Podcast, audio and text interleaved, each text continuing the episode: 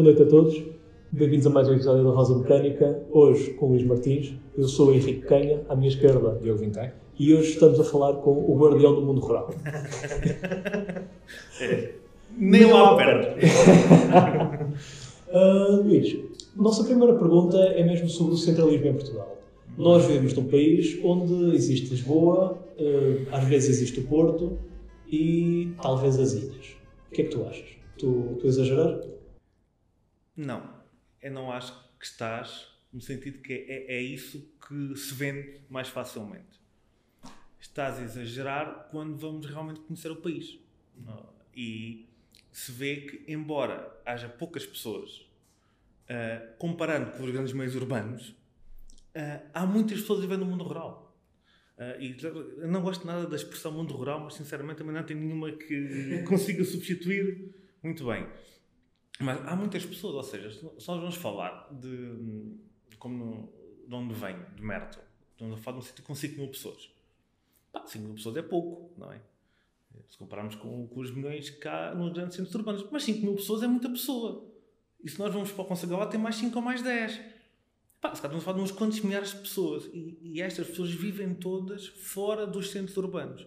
Embora haja mini centros urbanos que há para o mundo rural afora, Uh, há muitas pessoas a viver fora do, do, do, mundo cosmopolita que facilmente também é muito uh, bem visto nas gerações, não só as mais novas, todas. Um, mas continua a haver a persistência de continuarmos para lá. E, e muitas das vezes também nós, habitantes do mundo rural, cometemos erros do género, epá, vamos para Lisboa que há mais oportunidades de emprego, há mais oportunidades de trabalho, por aí fora a vida é melhor. E eu tenho quase a certeza que não haverá muitos casos onde isso acontece. Em termos de progressão de carreira, sim, desafios, talvez. Agora, em termos de qualidade de vida, custo de vida, não há dúvida nenhuma que, o interior sobrepõe largamente ao, ao litoral, aos, meio, aos centros urbanos. Depois há as outras questões que são muito graves e que têm que ser resolvidas. Eu queria fazer, eu queria fazer uma, uma pergunta a seguir isso, que é, uh, muitas vezes fala-se do interior e do litoral, uhum. mas muitas vezes parece que o interior é uma espécie de miragem política que dá jeito na, durante as eleições uh, e depois podemos abandonar. Uh, é uma visão muito injusta o que eu estou a dizer? Primeiro, uma coisa que é injusta, que é no litoral também há muito sentimento de ruralidade e de interioridade, ok? Uh, há um tempo, uma, eu dou este exemplo várias vezes, numa reunião com, com um amigo meu, dizia-me que queria fazer algo sobre o interior, mas não sabia onde é que havia de fechar uh, os parentes, quem é que ia convocar, quem é que ia convidar. E começou a dizer, não, já sei, vou convidar onde não há costa. E assim, epá, então, assim, eu saio. Porque o, o, distrito Beja não é, vai desde da costa a Espanha e muitas vezes esquece que há, há, há muito abandono também desta zona do, do litoral. E mesmo o Algarve, assim que passamos aquela fronteira das praias, é um interior e com uns níveis de desertificação massivos e gritantes. Em alguns sítios, pior ainda que o Alentejo. E muitas vezes não há aqui esta, esta, esta noção. Agora, muitas das vezes nas eleições dá, dá jeito, né? Fala do interior. Vamos apoiar o interior, vamos. Depois, efetivamente, não se vê tanto esta, esta aposta clara ou este dinamismo que se quer sempre eh, vender na, nas eleições. Agora, porquê? Acho que é muito fácil de perceber o porquê. Não, não há pessoas. Não há pessoas, não há votos, não há força. É muito simples. E nós vemos dentro do, do, dos aparelhos partidários. É, é, fácil perceber isso. Em todos eles. Como é que nós alteramos isto? Como é, não, como é que nós temos mais peso político uh, à região do, do Alentejo uh, e para o anterior? Mas nós temos que garantir peso político através do número de pessoas. Faz sentido que isso aconteça. Vamos ver. Vê a área que as pessoas, do, do, que os decisores políticos do Alentejo têm que gerir a área é enorme. E tu não consegues gerir áreas enormes sem pessoas. E não consegues gerir áreas se não tiveres pessoas sensibilizadas para o que é que é gerir aquela área. E isto acontece um pouco em todo o país. Agora, é óbvio que todos os partidos têm ter noção, ou, ou, deviam ter noção, que é necessário pôr pessoas de determinados sítios para conhecer as realidades. Porque por muito que se diga que se conhece, efetivamente só conheces quando estás lá, quando vives lá. E sabes as dinâmicas do que é que se passa. Por muito que aches que possas conhecer porque passas a caminho do Algarve, porque a tua avó nasceu para lá. Isto é, é, é o diário. E eu que se ouve muitas vezes. É, é, é às vezes chega-me a ofender. Quer dizer, não, não fazes ideia, pá. Não fazes a menor ideia. Uh, e, e, é importante que a gente saiba isto, que é, é necessário conhecer a realidade. E a realidade é preciso que haja um contacto muito próximo. E este contacto muito próximo não acontece com o ouvi dizer, com o passei, com o que me contaram do meu primo, da minha avó, do meu tio, o que for. É muito por aí. E esta proximidade, como é que nós eh, concretizamos no, no meio político? Através da regionalização, da descentralização, como é que nós o garantimos? Uh, disseste duas coisas que podem funcionar, né? tanto a descentralização como a regionalização. Uh, eu gosto muito da ideia da regionalização. Agora, tem que ser uma regionalização onde a região se sinta identificada. E às vezes isso pode não acontecer. E no Alentejo é um caso muito claro destes, que é, toda a gente pensa no Alentejo, no Alentejo, como agora até nos mapas da pandemia, não é? Tens o Baixo Alentejo, o Alentejo Central e o Alto Alentejo. E não há assim essa proximidade tão grande entre estes Alentejos. Há proximidade com outros Alentejos da região de Setúbal, por exemplo. Ok?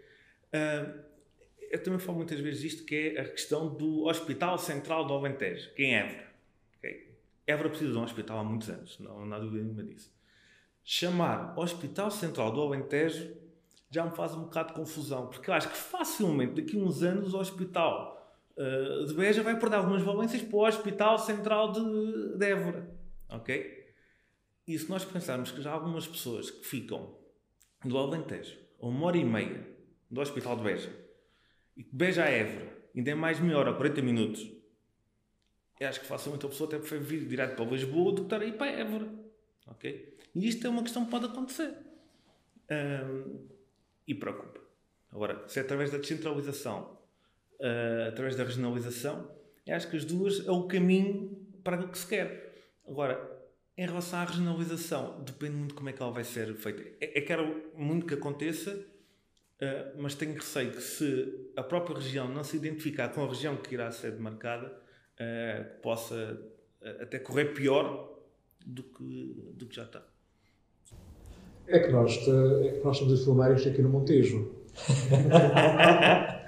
e o Montejo há de receber, se, se, se o Seixal e a Moita deixarem, o aeroporto complementar ao, ao de Lisboa. É mesmo é mesmo solução uh, o, aeroporto, de Beja para o problema que nós temos de sobrelotação do aeroporto de Lisboa? Eu acho que de forma imediata poderia ser uma solução, desde que houvesse uma aposta clara nas ligações Beja-Lisboa. Não há, ok? Uh, não há essa aposta e é difícil, pelo menos daquilo que eu imagino, que haja aqui uma uma força tão grande que haja aqui uma ligação mais rápida do que existe. Um, seja via rodoviária, seja até via um, ferroviária. Até porque a linha ferroviária do Alentejo uh, foi desenhada não para cumprir ou não para satisfazer as necessidades das populações. Foi sim para satisfazer as necessidades de, das apanhas, ok? Do, do cereal. Por isso, facilmente nós temos estações em sítios que não têm gente, porque aquilo estava era pensado para, em termos de transporte industrial, é que é que faz sentido, porque há aqui uma aglomeração de sítios que vem, de cereal que vem de vários sítios. Agora, eu continuo a achar que o aeroporto de Beja tem uma, uma forte palavra a dizer, principalmente no desenvolvimento da região.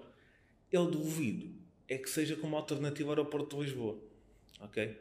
Uh, por isso, está, isso é a solução de recurso, mas não a, a, solução? Eu acho sim, é que deve haver uma aposta, claro, no aeroporto Beja, em termos de formação ou em termos de criação de emprego, seja através de uh, desmantelamento de aviões, ou, ou, formação, ou fixação de, de, empresas.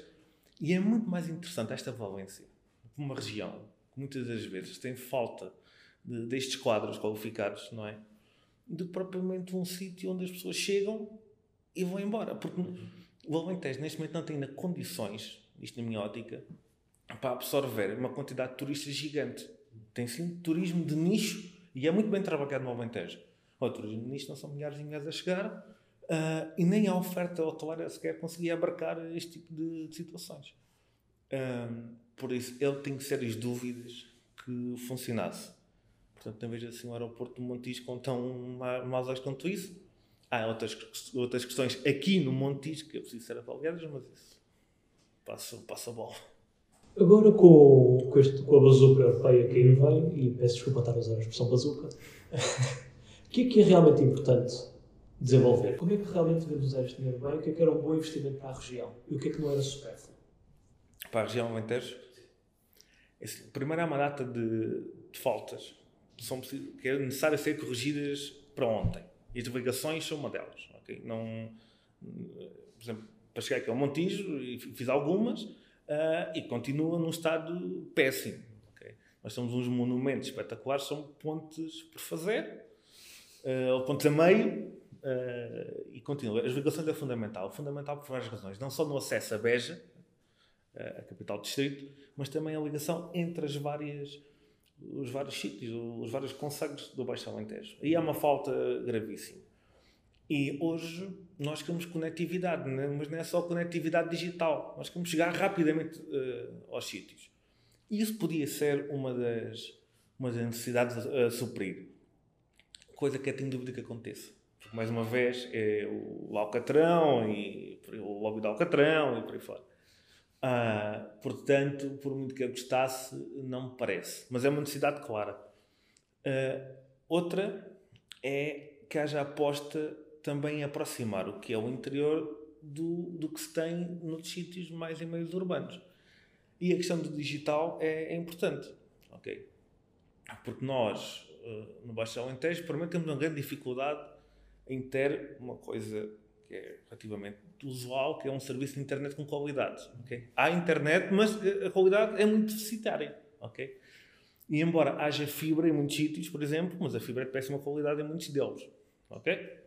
Outra questão muito básica também tem a ver com a própria rede móvel, que não existe em muitos sítios. Simplesmente não há. Um, ou até como a questão do, do TDT. Muito simples. Ou seja, a mudança para o TDT foi. Uh, é igual a uma de pessoas ficarem sem serviço de televisão. Okay? Porque não, não funciona. Um, eu sei que a porcentagem é muito pouca, não me conta que a porcentagem de pessoas que ficaram sem acesso mas acho que aquela porcentagem é toda em territórios do interior, tenho quase a certeza, e uma grande porcentagem deve ser no Baixo Alentejo, quase certeza, mas uh, fora isso, há uma necessidade muito grande nessa componente da digitalização, mas com uma ressalva. Nós não podemos permitir que tudo seja digital, porque se for tudo digital, ainda perdemos mais pessoas. Ou seja, se as finanças forem digitais, lá se vão os funcionários das finanças se uh, a conservatória por aí fora foi digital, também perdemos os funcionários. Agora, o que eu acho que é necessário é que haja uma especialização em alguns sítios, de forma que haja uma ideia integrada de que tipo de serviço é cada sítio poderá oferecer.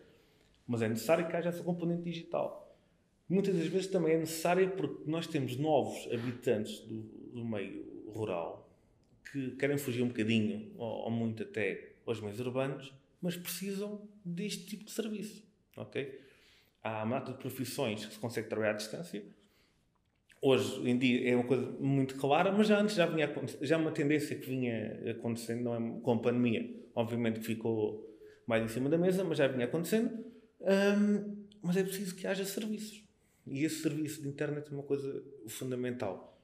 Ressalvando que a questão do digital nos preocupa ou me preocupa porque uh, facilmente poderá-se poderá -se perder pessoas exemplo, eu não quero voltar à antiga telescola.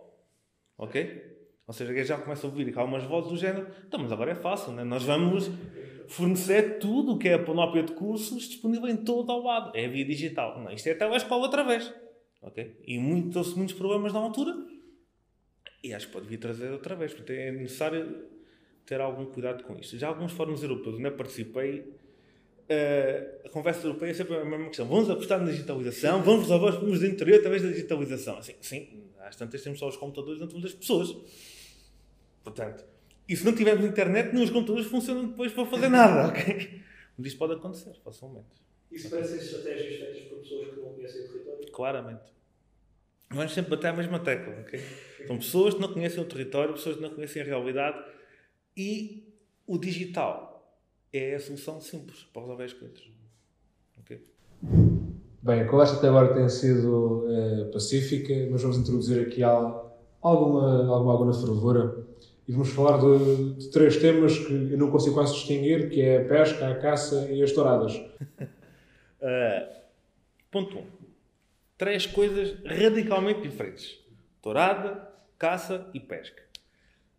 Se quiserem aproximar, aproximem a caça da pesca. A tourada está num mundo completamente à parte, não tem nada a ver com, com, com a tourada, e com a, com a caça e com a, com a pesca.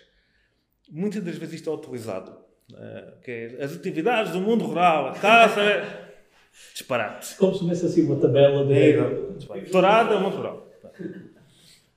Até porque as praças, a maior parte e as maiores, não estão no mundo rural.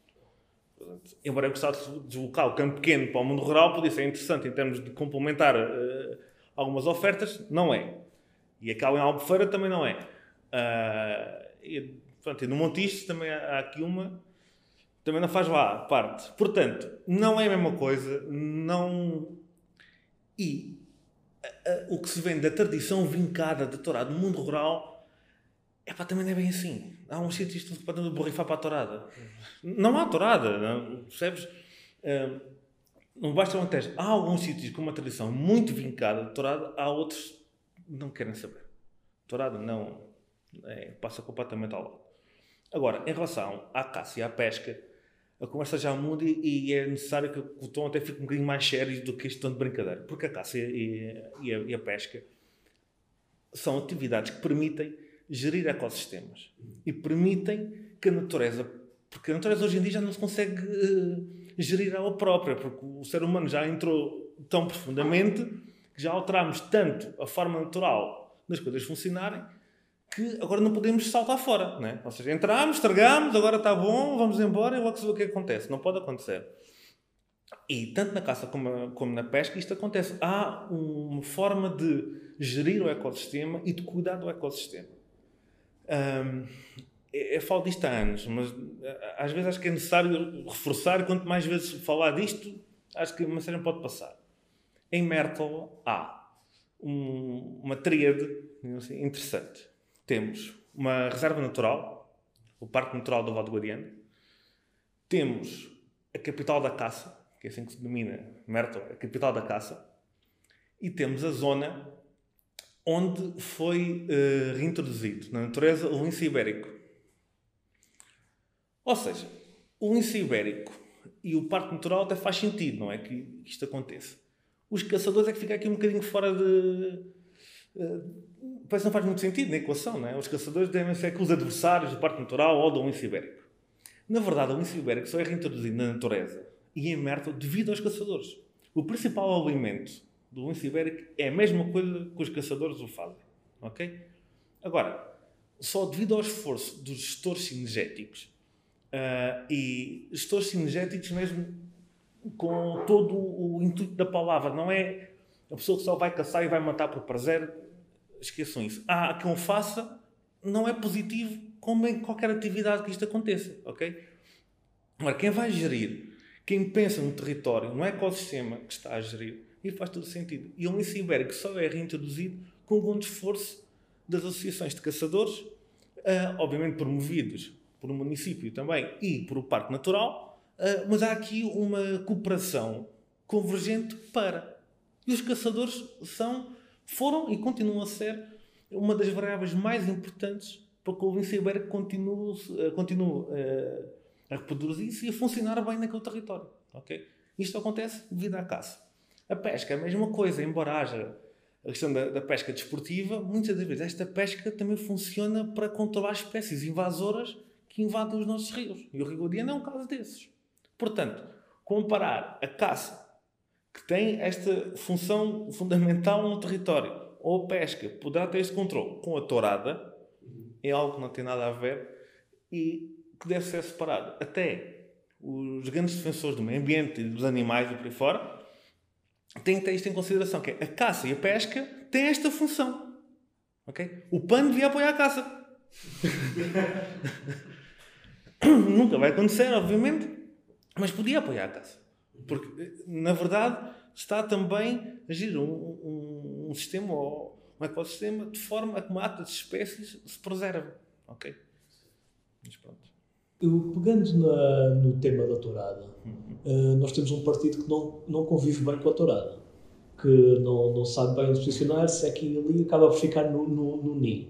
Uh, como é que o Alentejo pode ajudar a resolver as ideias do, do PS? Uh, ah, é, primeiro é, é, necessário também conhecer bem a realidade do tourada. E, e eu ia dizer, eu, eu, não conheço. Eu não conheço assim tão bem. Porque lá está, nem todo o Alentejo tem esta tradição favorosa para a tourada eu não sou nenhum aficionado, nenhum feroz defensor.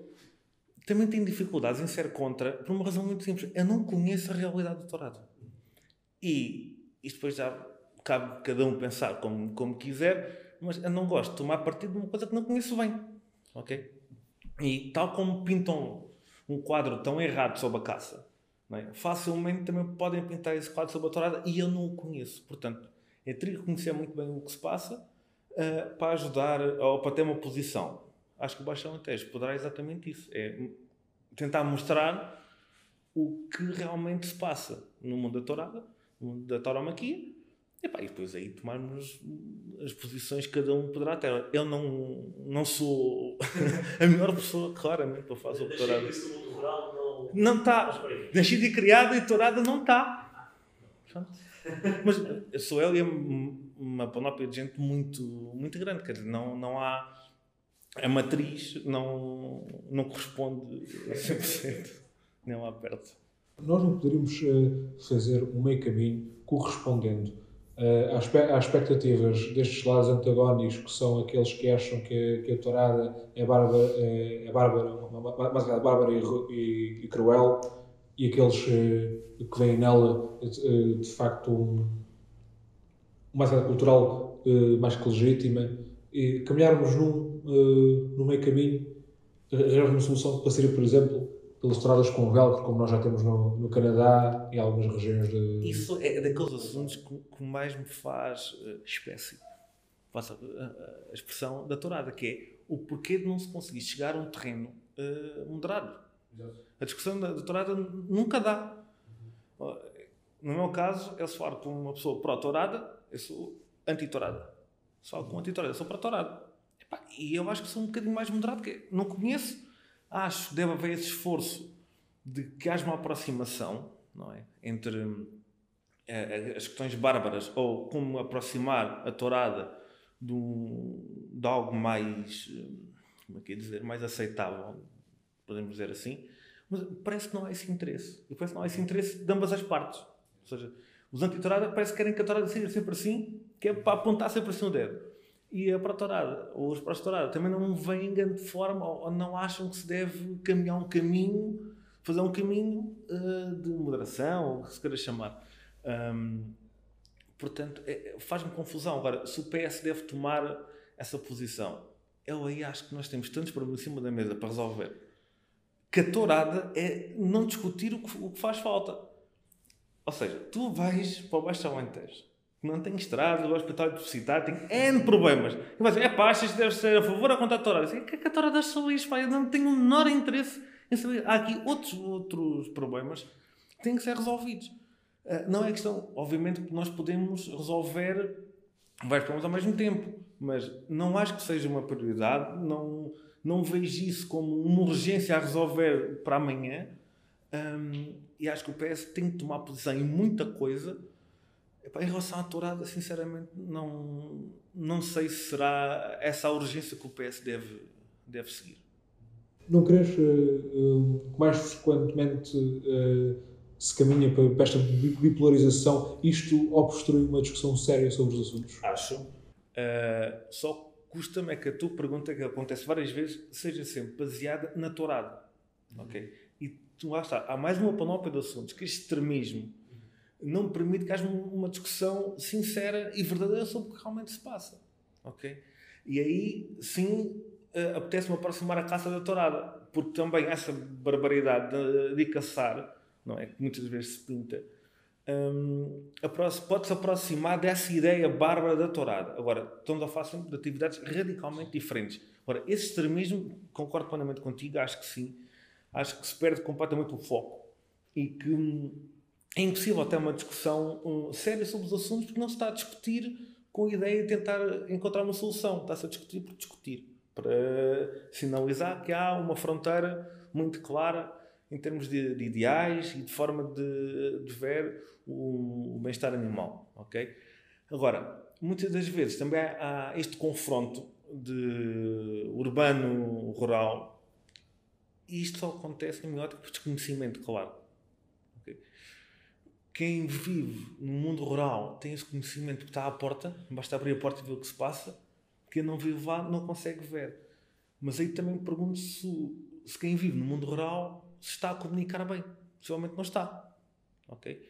Um, e quando há ataques, e na verdade os urbanos são mais que os rurais, porque a população está mais. não, a avança não está equilibrada. Um, eu penso que as pessoas do mundo rural tendem a fechar-se para se proteger. Do género, não, não entres aqui porque não fazes ideia e vais acabar com o mundo como eu sempre o conheci.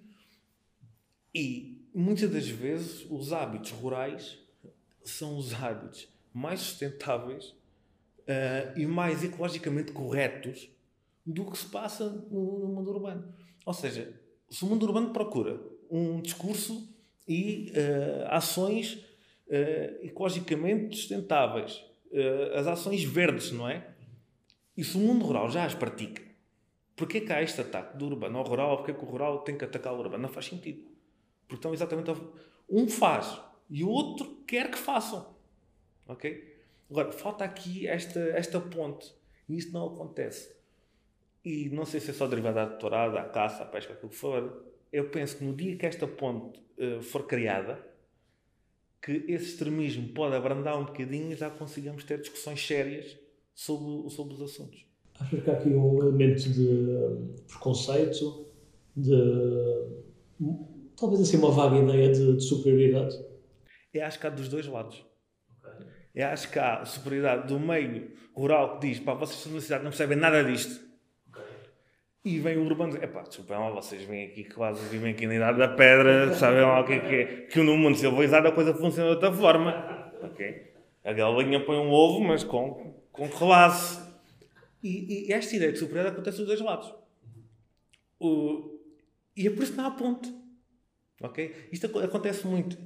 Há, há uma data de experiências relatadas de urbanos que vão para o mundo rural, os novos, os novos rurais, e as experiências tendem a não correr bem.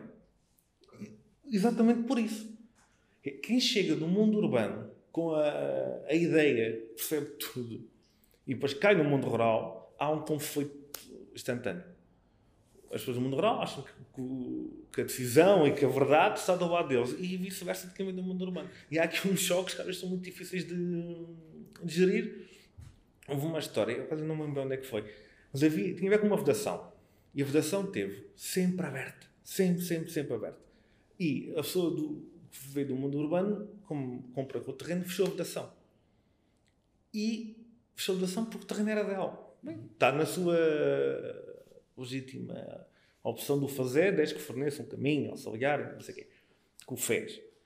A questão é que aquilo sempre teve aberto, aquilo servia à população, em direto a um, um poço, uma água, não, não me lembro muito bem. Mas a pessoa que veio do mundo urbano não percebeu o que é que era mal vista dentro da comunidade porque só fez aquilo. Há alternativa. Porque é que haviam estar a passar por, por, por, terreno delas? E as pessoas do mundo rural mas por que raio é que foi fechar? Se aquilo esteve aberto a vida toda e sempre teve autorização, porque é que isso acontece? Um, e pronto, aqui começou a, haver problemas. Um, é só uma questão muito fácil possivelmente na Vibromaninha se as coisas fossem faladas e houvesse esta ponte criada. E a ponte muitas das vezes não, não aparece, não acontece. Porque há aqui sobranceria moral de, de ambos os lados. Luís, é, em que altura da tua vida é que ganhaste do consciência política? Uh, se tiver que dizer ou apontar uma data ou um espaço temporal, foi na, na universidade, claramente. Uh, isto tem mais mais pequenos, muitas das vezes há, há consequências de tu assumir posições. Ok? Uh, primeiro, há mata de pessoas que deixam de falar contigo. Sentando. Ok? Segundo, pá, há ataques, há, há coisinhas uh, pequenas uh, que, para quem gosta de estar bem com toda a gente, chateia um bocadinho. e durante o meu percurso em Merto até aos 17, aos 17 anos, eu sempre fui perguntando e tendo aqui alguma, algumas dúvidas, mas nunca quis assumir nada, porque realmente não sabia muito bem o que é havia de assumir, qual o lado que gostava mais ou o que é gostava menos. Uh, fui sempre participando na, na centro de estudantes na, no secundário, o conceito de escola, essas coisas, mas não havia nenhuma ideia política muito bem vincada. Na universidade, sim, um, porque achei que era necessário, também foi na altura da, da crise que nós, que nós tivemos. Um, e achei que fazia todo sentido e, e, optei por, por me vincar claramente um lado, porque é o lado que me identifico mais. Também tiveste um percurso eh, na universidade e em particular na, na associação, no técnico? No técnico, sim, de Estudantes do, do Técnico. Um, ainda, ainda é, acho que ainda foi, tenho quase a certeza, apesar do tempo ficar assim um bocadinho perdido, ainda que não fui manifestar contra o governo do, do José Sócrates e o que se passava em relação às bolsas no ensino superior. Uh, e sim, tive uns anos na, na Associação de Estudantes do, do Técnico, conheci pessoas espetaculares, diga-se de passagem, uh, e foi, foi uma ótima escola política em relação a isso, não só para conhecer as dinâmicas universitárias de Lisboa, uh, mas também um pouco depois do, do país, que esta fazia faz falta toda a gente conhecer o que é que se passa no, no país inteiro e o que é que se passa na, nas instituições do, do ensino superior de norte, norte a sul. Que referências políticas é que foste? Referências políticas ou ideológicas, o que tu preferires. É, há uma que salta logo assim que tem a ver com, com Guterres. Porquê Guterres? Primeiro vem do técnico, há sempre esta afinidade que, que, que se cria. Um, mas em termos de forma de estar, muitas das vezes, mais até que o, ideal, uh, Guterres, ontem Guterres, obviamente que sim, uh, Jorge Sampaio também é algo que, que me diz muito. Eh, depois tem aquelas referências, também vem um bocadinho do mundo académico, como o Alberto Martins, eh, e, e gosto de me identificar e de notar que a coragem que houve na altura fez, fez a diferença. Mas em termos de quadros políticos nacionais, hum, é muito. Depois também não tenho Guterres e Jorge Sampaio capaz de ser as pessoas que mais, que mais identifico. São as folhas populares que têm tu foste o presidente da Federação de Beja após, após, uma, após uma interrupção grande, não foi? Foi, foi. Uh, eu quando. Ou seja, eu estou no técnico e estou participativamente, até começo a participar politicamente na margem sul, diga-se passar o meu início, porque é aquelas questão dos amigos, né? estão os amigos e começas por aí, mas facilmente ao fim de uma duas semanas uh, percebes que Primeiro nunca vivi na margem sul, não conhecia menor, os problemas da margem sul, não fazia a menor ideia do que é que, do que, é que fazia falta, mas sabia muito bem o que é que fazia falta na, na minha terra, não é? Então começa-se por aí, primeiro, localmente, em Mertel, reativei um, a JTS, que também estava parada há, um, há uns anos, e isto é um bocadinho gradual, não é? Ou seja, preocupamos com Mertel, mas depois vês que há problemas de Mertel que dependem do, do distrito. Então vamos ver o que é que se passa no, no distrito. Ah, a JS no, no, distrito também não está ativa. Então vamos ativar a JS. Na altura, com, com a ajuda do, do João Torres e do Zé Cardoso de, do Algarve, uh, ajudaram a reativar. Um, e foi uma tarefa muito difícil, porque o Alentejo é muito grande e para quem é novo fazer mata de viagens é, é complicado, mas pronto, dá para reativar e foi, foi assim. Então, foi particularmente difícil criar uma estrutura quase do zero, ainda, é, ainda, ainda, para mais no Alentejo, onde existem poucos jovens e, e, e, poucos, e poucos espaços como em Portugal Lisboa, em que as pessoas estudam nas universidades, os jovens juntam-se aí. Como é, que, como é que construíste essa estrutura praticamente do zero? Uh, foi sendo persistente. É? Uh, a verdade é essa. Não, no Alentejo não há jovens, há muito poucos jovens, meu dizendo. Um, grande parte dos jovens não estão no Alentejo, é? estão em Lisboa, estão noutros sítios. Uh, para além disso, foi o que já vos falei, que é, em termos de assumir uma posição publicamente, uh, é algo difícil e traz consequências negativas. E algumas consequências até consequências profissionais, pode não ser logo no dia, mas ao fim dos dias tem, tem, pode ser esse problema, ok? Tu apoiaste determinado partido, partido, tu não vais entrar, ok? E se nós pensarmos que o Alentejo, principal, os principais empregadores, muitas das vezes, são as câmaras municipais, uh, é muito difícil para um jovem no Baixo Alentejo assumir-se a posição A, B ou C, ok? Porque pode vir, é muito mais fácil ficar uh, no, na indecisão, ou pelo menos no, no cinzento, porque aí uh, não, há, não há grande problema. Agora, muita viagem, muito quilómetro e, e falando e encontrando. Pegando a tua deixa, eu queria perguntar sobre as autárquicas, porque vamos ter muito em breve autárquicas uhum. e estás a, estás a falar de um território onde realmente assumir-te enquanto político uh, tem consequências negativas. Poderá ter. Poderá ter, Poderá okay. ter. não é garantido. Uh, em particular sendo do PS. Já nem tanto, já foi assim. Agora, agora não, agora, agora facilmente ocorre o contrário, ok? Porque também não vamos ter aqui muito. Não vamos ter hipócrita, é esta, esta marcação é? acontece de todos os lados. Os meios são muito pequenos e, e as lutas autárquicas são muito fervorosas e facilmente se passa muitas vezes o risco do, do que é aceitável. Okay? Como é que é viver uma eleição dessas?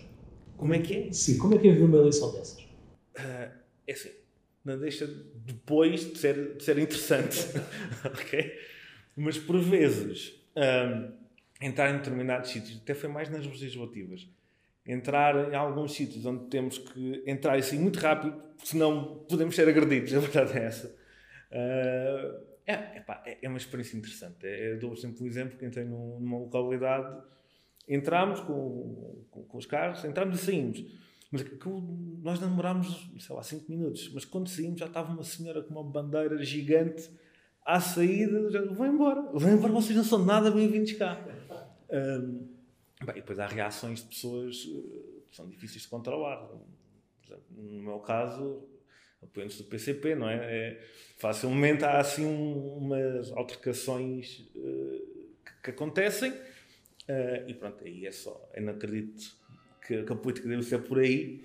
Um, portanto, é tentar eh, controlar a coisa. é que, é que dá. E vai correr bem para o PS em 2021? Acho que mata desafios em cima da mesa. E já os havia antes, e agora com a questão pandémica ficam mais, ficam mais à, à tona, digamos assim. Eu acho que o PS tem feito um caminho um, sustentável e, e, e muito acentuado no, no, no Baixo Alentejo faço, há, há relativamente pouco tempo, era terreno de vermelho do, do Partido Comunista. Uh, nas últimas conseguimos inverter. Um, temos 10, uh, eh, o PS é poder em 10 câmaras, nas, nas 14. Um, portanto, é, é, um bocadinho continuar o caminho que, vem, que se tem vindo a fazer. E também é notório a evolução que, que os sítios, que os locais tiveram. Agora, sabemos sempre que os ciclos de poder também, também terminam e é necessário que haja também uma energia muito forte de, do PS para combater isso. Um, é como estou na Conselhia, também estou aqui muito por dentro de, de como é que o processo autárquico funciona. Uh, a questão da pandemia tem vindo por aqui muitos grãos de engrenagem de como é que é o processo normal, uh, embora tenhamos vindo a trabalhar no, no assunto e as coisas estão todas muito bem encaminhadas uh, para para as próximas eleições, com o candidato muito bem definido, está tudo muito bem, muito bem desenhado, pelo menos a ideia de.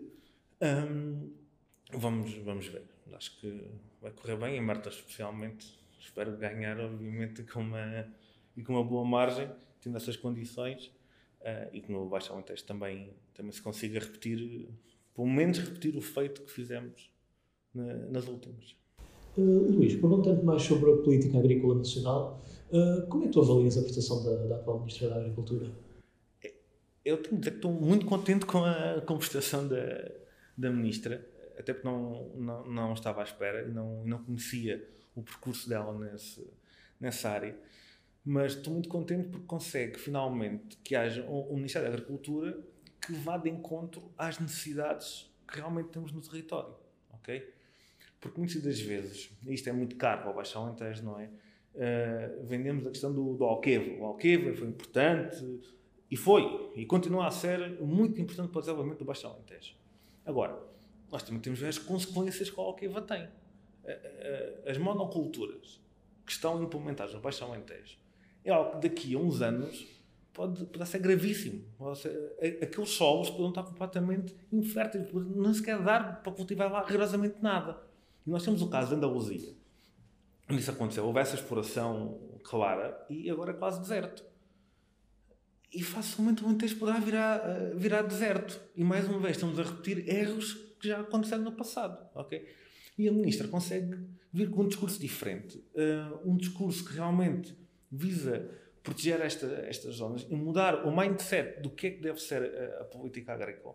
E muitas das vezes colar a política agrícola à política alimentar que muitas das vezes parece uma coisa é o que é que se come, outra coisa é o que é que se cultiva. Então parece que isto não está, isto não está ligado. E isto é algo importantíssimo. Como é que as hostes é? dentro do mundo agrícola estão a sentir isto? Não sei. Uh, penso que poderá haver algumas pessoas descontentes que não estão, não estão tão preparados para esta mudança uh, de discurso até, mas estou muito curioso para ver. Estou, estou a gostar muito do, de, do, do, trabalho da ministra, porque acho mesmo que é o caminho que nós devemos seguir que o PS deve seguir na, na liderança até da política agrícola e também das questões uh, alimentares. Então, para um partido que muitas vezes é acusado de não lutar contra os interesses instalados, até estamos a sair bem? Eu não sei ainda se estamos a sair bem, ainda passou muito pouco tempo para conseguir uh, avaliar. Mas que acho que estamos a ir por esse caminho, na questão agrícola, acho mesmo que estamos a ir por esse caminho. Um, e principalmente, mas não seja mudar a mentalidade dos interesses instalados. Ou seja, se os interesses instalados mudarem a mentalidade por algo que é positivo, ótimo. Não é? A verdade é esta. Uh, portanto, não me preocupo muito. Preocupa-me sim que haja a repetição de erros que houve, que houve no passado. Okay? Bem, uh, chegamos ao fim deste episódio. Quero-te agradecer a ti, Luís, pela disponibilidade em ter esta conversa connosco. Queria te perguntar se tens alguma coisa a dizer uh, então despedido. Permite-me dizer que este projeto é, é, é mesmo algo de diferente e dou-vos mesmo para mesmo, mesmo sinceros, porque vocês estão a fazer a diferença. Acho que é um espaço onde nós podemos falar um bocadinho abertamente e para mim, em relação a amigos, eu já conheço a Vintém há, há algum tempo um, e permitem criar aqui uma conversa muito amigável e, e sem, sem grandes problemas. Os meus parabéns, continuem o máximo que consigam, tentem diversificar o máximo que, que dê. Cheguem mais pessoas, falem com mais pessoas do mundo rural, não sou, não sou o guardião, nem coisa que se pareça. Uh, há muitas pessoas do mundo rural que, que devemos, devemos ouvir. Um, deviam falar com um gestor de sinergética. Vocês podem, podem cortar isto. Deviam falar com, com um gestor de sinergética ou um professor de sinergética da escola profissional Alce. É muito interessante. Falamos, falamos.